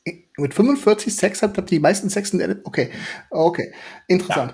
Ja. Äh, Ihr habt euch da ja. Das Platz 7 oder 8 in der NFL. okay, deswegen war ich so irritiert. äh, ihr habt euch da ja. AFC, genau, NFC. Ihr habt euch da ja äh, zum, äh, zur Trade Deadline nochmal mit, äh, wie heißt der Kollege von den Giants, Leonard Williams, nochmal für die äh, Defensive Line verstärkt. Das hat euch ja genau. auch nochmal äh, geholfen. Und ich glaube, das Spiel, ja. was von den Seahawks den meisten, glaube ich, in Erinnerung geblieben ist, war das ominöse Thursday Night Game. Was ist Thursday Night Game? Die Giants war es, glaube ich, sogar gegen die Giants, wo sie Daniel Jones oder Monday, Monday Night, Night äh, wo sie ja, Daniel genau. Jones äh, neunmal gesackt haben, äh, also oder elfmal. Elfmal. Äh, das, äh, ja. das war ja, glaube ich, das äh, Spiel, was die meisten von den Seahawks dieses Jahr so in Erinnerung haben, defensiv. Und äh, wie du gerade schon sagst, ja. äh, in der in der Defense ist ja extrem viel junges Material. Äh, Rick Woolen, Kobe Bryant, wie du sie ja. alle schon äh, genannt hast, oder auch hinten in Julian Love, der glaube ich bei euch auch Interception Leader ist. Ähm, ja, mittlerweile ja. Da ist ja Material. Da muss ich mal eine Frage beantworten. Warum zu Hölle spielt bei euch Artie Burns? Ja, das, das ist eben so eine Kombination von, von Verletzungen und immer wieder auch Probleme dann bei denen, die eigentlich starten sollten, aber die Leistung die Saison einfach nicht so konstant abrufen. Und dann, dann ist es zum Beispiel eben Rick Woolen, der in den letzten Spielen immer mal wieder ja, gebencht wurde, würde ich vielleicht nicht sagen, weil er hat schon eigentlich immer wieder weiter auch gespielt, aber wo zwischenzeitlich dann mal Drives rausgenommen wurde, Plays rausgenommen wurde, was ja eigentlich für den Starting Corner ungewöhnlich ist, wenn er nicht gerade verletzt ist. Dann Devin Witherspoon, der eben lang ausgefallen ist, Kobe Bryant, der immer wieder verletzt war und auch Leistungsschwankungen im zweiten Jahr hatte. Es war auch im ersten Jahr noch nicht so, nicht so Premium. Äh, und dann hast du auch mal Nati Burns auf dem Platz. Einfach weil, weil die, die qualitative Tiefe auf Corner, Nickel, theoretisch auch in Dime Set Packages irgendwie halt einfach nicht so da ist. Ich meine, er, er war ja bei uns ein Spieler, wo auch Mike Tomlin irgendwie, warum auch immer, Nachen dran gefressen hatte. Er erwähnt ihn ja auch immer mal wieder. Aber er hatte seinen Nachnamen bei uns ja gerne ohne das S, äh, weil er halt immer geburnt wurde. Aber ja, anderes Thema. Ja. Also tatsächlich ist er, ist er mir in den letzten zwei, drei Spielen eher positiv aufgefallen, wenn er auf dem Platz gestanden hat. Ist, äh, Na, schön für ihn. Aber so, so kann ich das ja. auch. Wechseln, an, an, ne? andere Situationen können ja aus einem Spieler auch wieder was anderes raus, rausholen. Das hat man sich ja aus, von unserer Seite für Devin Bush ja eigentlich auch gewünscht gehabt. Ich meine, er hat ja bei uns gut angefangen. Natürlich, er wurde seinem Strafstatus nie wirklich gerecht. Aber dann hat er halt die, die schwere Knieverletzung und hat sich zumindest bei uns davon nie erholt. Und ich habe ihm nie was Schlechtes gewünscht oder so. Aber es ist halt tragisch, wenn man sagen wir, so, so, so ein Talent hat und derjenige das dann nie auf den Platz bringt, was man von ihm erhofft. Ich meine, er hatte natürlich auch bei euch dann immer das, das Thema des, des hohen Picks, genau. äh, des, des teuren Values. Das hat er bei uns zum Beispiel nicht und in dieser Linebacker 3 Rolle, in der er dann ab und zu reinrotiert, wenn wir einen verletzten Spieler haben oder in klaren Rundowns oder so, ist er gut mhm. aufgehoben. Da, da funktioniert das. Ne? Ähm, das ist okay, aber er hat sicherlich auch nicht das, das, das ähm, die Form oder die, die Qualität eines, eines klaren NFL-Starters. Das ist ja nicht mehr. Also er hat es auf jeden ja. Fall bei uns und das ist ja auch ein Narrativ, der bei ja. uns sehr, äh, ja. sehr gerne, äh, der auch gerne mal vergessen wird, den bei uns immer sehr gerne wieder in den Raum geworfen wird. Ein Spieler kann per se nicht für seinen Draft-Pick.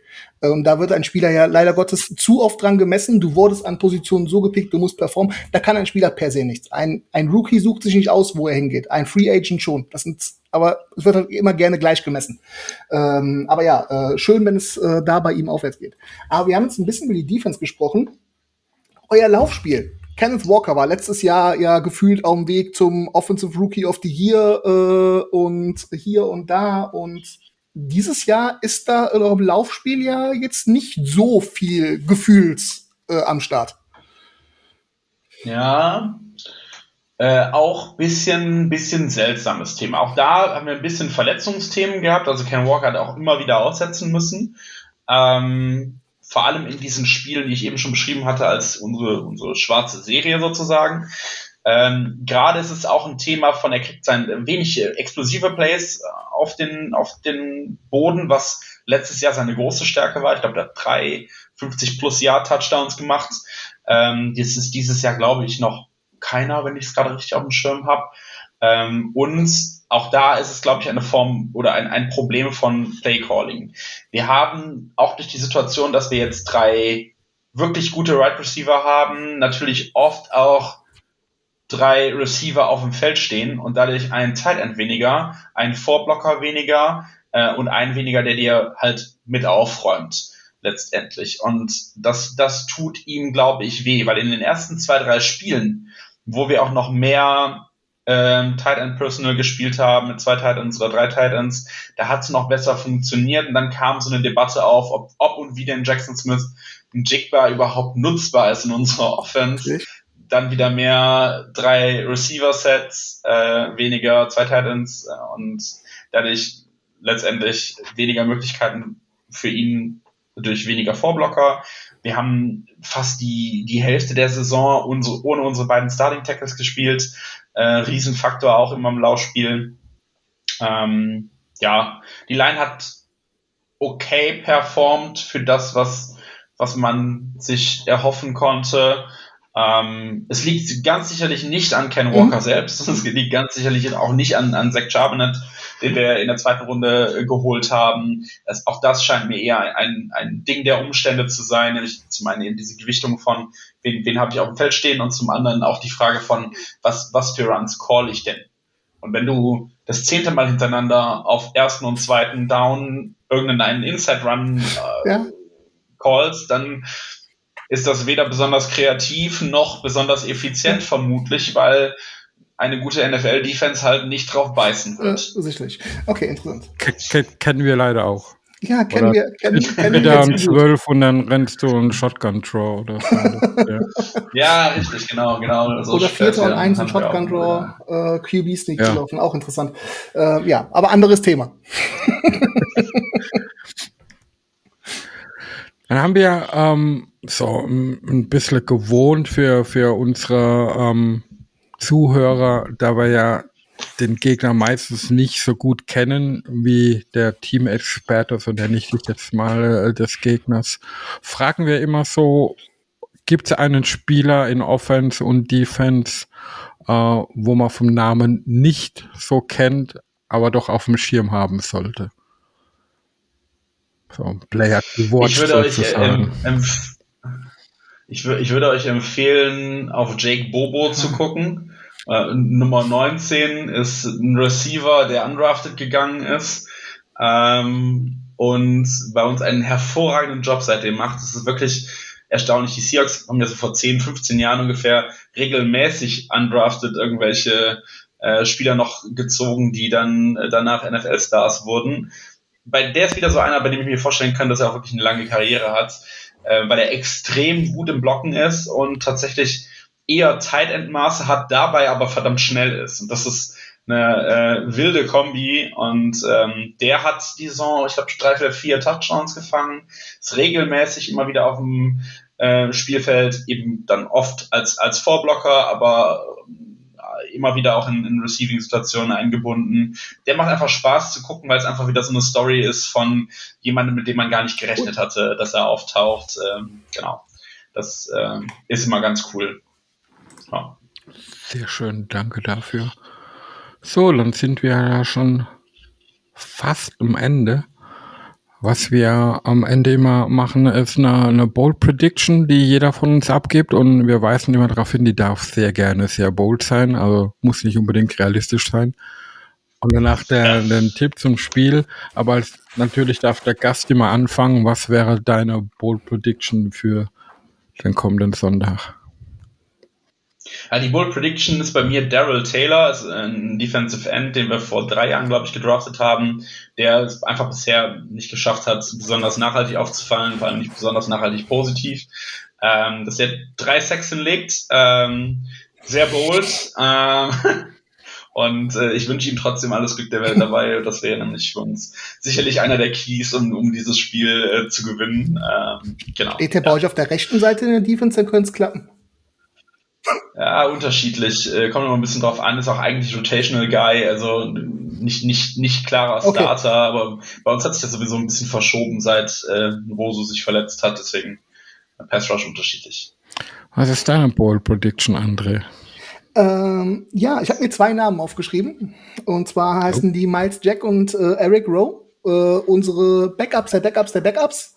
Äh, und die werden äh, zusammen ein Sack, ein Tackle for Loss, ein Forced Fumble, ein Interception haben.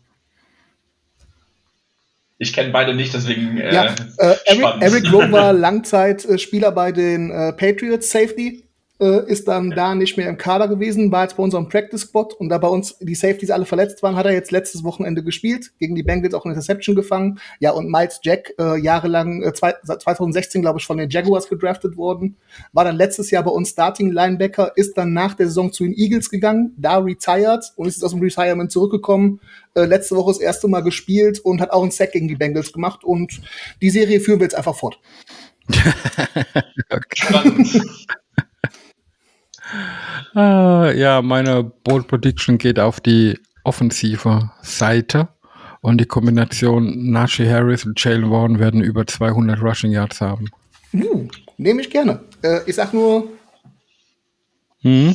mein hm? Jalen Warren Trikot. Aus, aus, aus Sicht der, der Seahawks würde ich das nicht als so ganz äh, Ah, okay, okay, verdammt. Du sagst Business as usual also wahrscheinlich, wa? Ich, habe den Eindruck, ihr schlagt uns eher am Boden als durch die Luft. Okay. Das, ja, wird, wird äh, spannend sein. Ja. So, und dann kommen wir ja. zum Ergebnistipp. Was erwartest du von dem Spiel?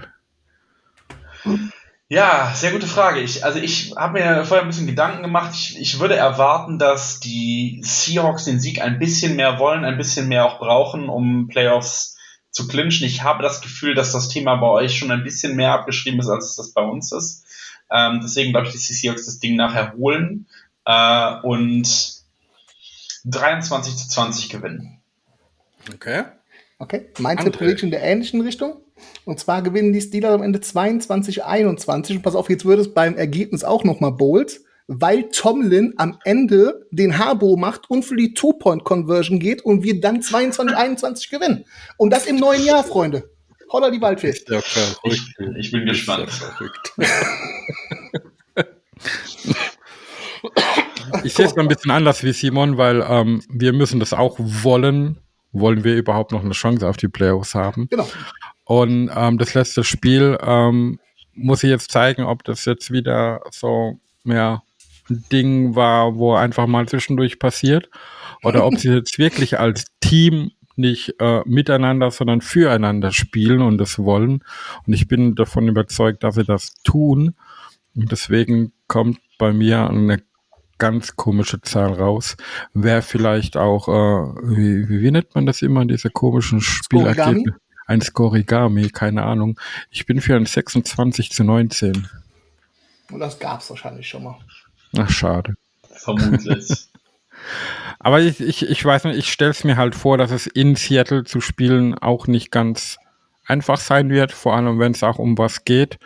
Ähm, der Defense macht das, glaube ich, ein bisschen leichter des Gegners, wenn viel Lärm ist. Und mit der Offense muss man mal gucken. Und ich freue mich einfach auf das Spiel. Ähm, ich weiß, ich weiß nicht, wie weit du da involviert bist oder auch was mitbekommst innerhalb eures Fanclubs. Wir haben ja, wie gesagt, die Watch Party am Sonntag im Dubliner. Hast du da irgendwelche Informationen, dass sich da Leute bei euch gemeldet haben, die da hinkommen möchten oder da sein werden? Gab es da irgendwelche interne Aktionen bei euch? Also wir haben es äh, kommuniziert über alle unsere Kanäle natürlich äh, an unsere Mitglieder. Wir haben Regionalgruppen auch bei uns, haben es natürlich äh, vor allem in Baden-Württemberg platziert. Ähm, aber ich weiß tatsächlich nicht, ob, ob sich da jemand interessiert hat oder okay. nicht. Das äh, kann ich nicht Lassen sagen. wir uns überraschen. Wir würden uns freuen, wenn ein paar vorbeischauen natürlich. Yes, auf jeden Fall. So, dann vielen, vielen Dank, Simon, dass du dir die Zeit genommen hast, uns hier ein bisschen mehr Licht in das Team der Seattle Seahawks zu bringen. Äh, hat wie, ja, danke für die Einladung. Hat wie immer sehr, sehr viel Spaß gemacht. Ähm, dann freuen wir uns gemeinsam auf den Sonntag, was da kommt. Ich bedanke mich ganz herzlich bei André, dass er mal wieder eingesprungen ist und äh, ja. mich hier ein wenig unterstützt hat. Hat sehr gut getan. Ähm, und ja, wie es auch Sascha immer tut, verweise ich auf unsere Social Media Kanäle. Wir sind auf Instagram der Steelcast-SNG. Der e.V. selbst ist nur unter SNG e.V. drin. Wir sind auf Twitter oder X, wie auch immer man es nennen möchte, unterwegs. Facebook, YouTube, Twitch. Unsere Webseite pittsburghsteelers.de, wo wir unsere ganzen Berichten äh, haben. Und da wir jetzt ja aufs neue Jahr zu gehen, und auch auf einen neuen Monat wird es auch demnächst wieder unsere monatliche Videoshow Here We Know geben. Freut euch drauf, das wird mit Sicherheit auch spannend, je nachdem wie die Saison von den Steelers jetzt zu Ende geht. Ja, Und dann wünsche ich euch alle noch einen schönen Tag, einen schönen Abend, je nachdem, wann ihr das hört. Und verabschiede mich hier mit dem typischen Here we go. Super Bowl repeat, yeah, the city of schools, a city with class. Long before I found trees, we were making our glass. Don't mess with us, so curtain, put your flat on your back. You can visit other cities, but none will surpass, yeah.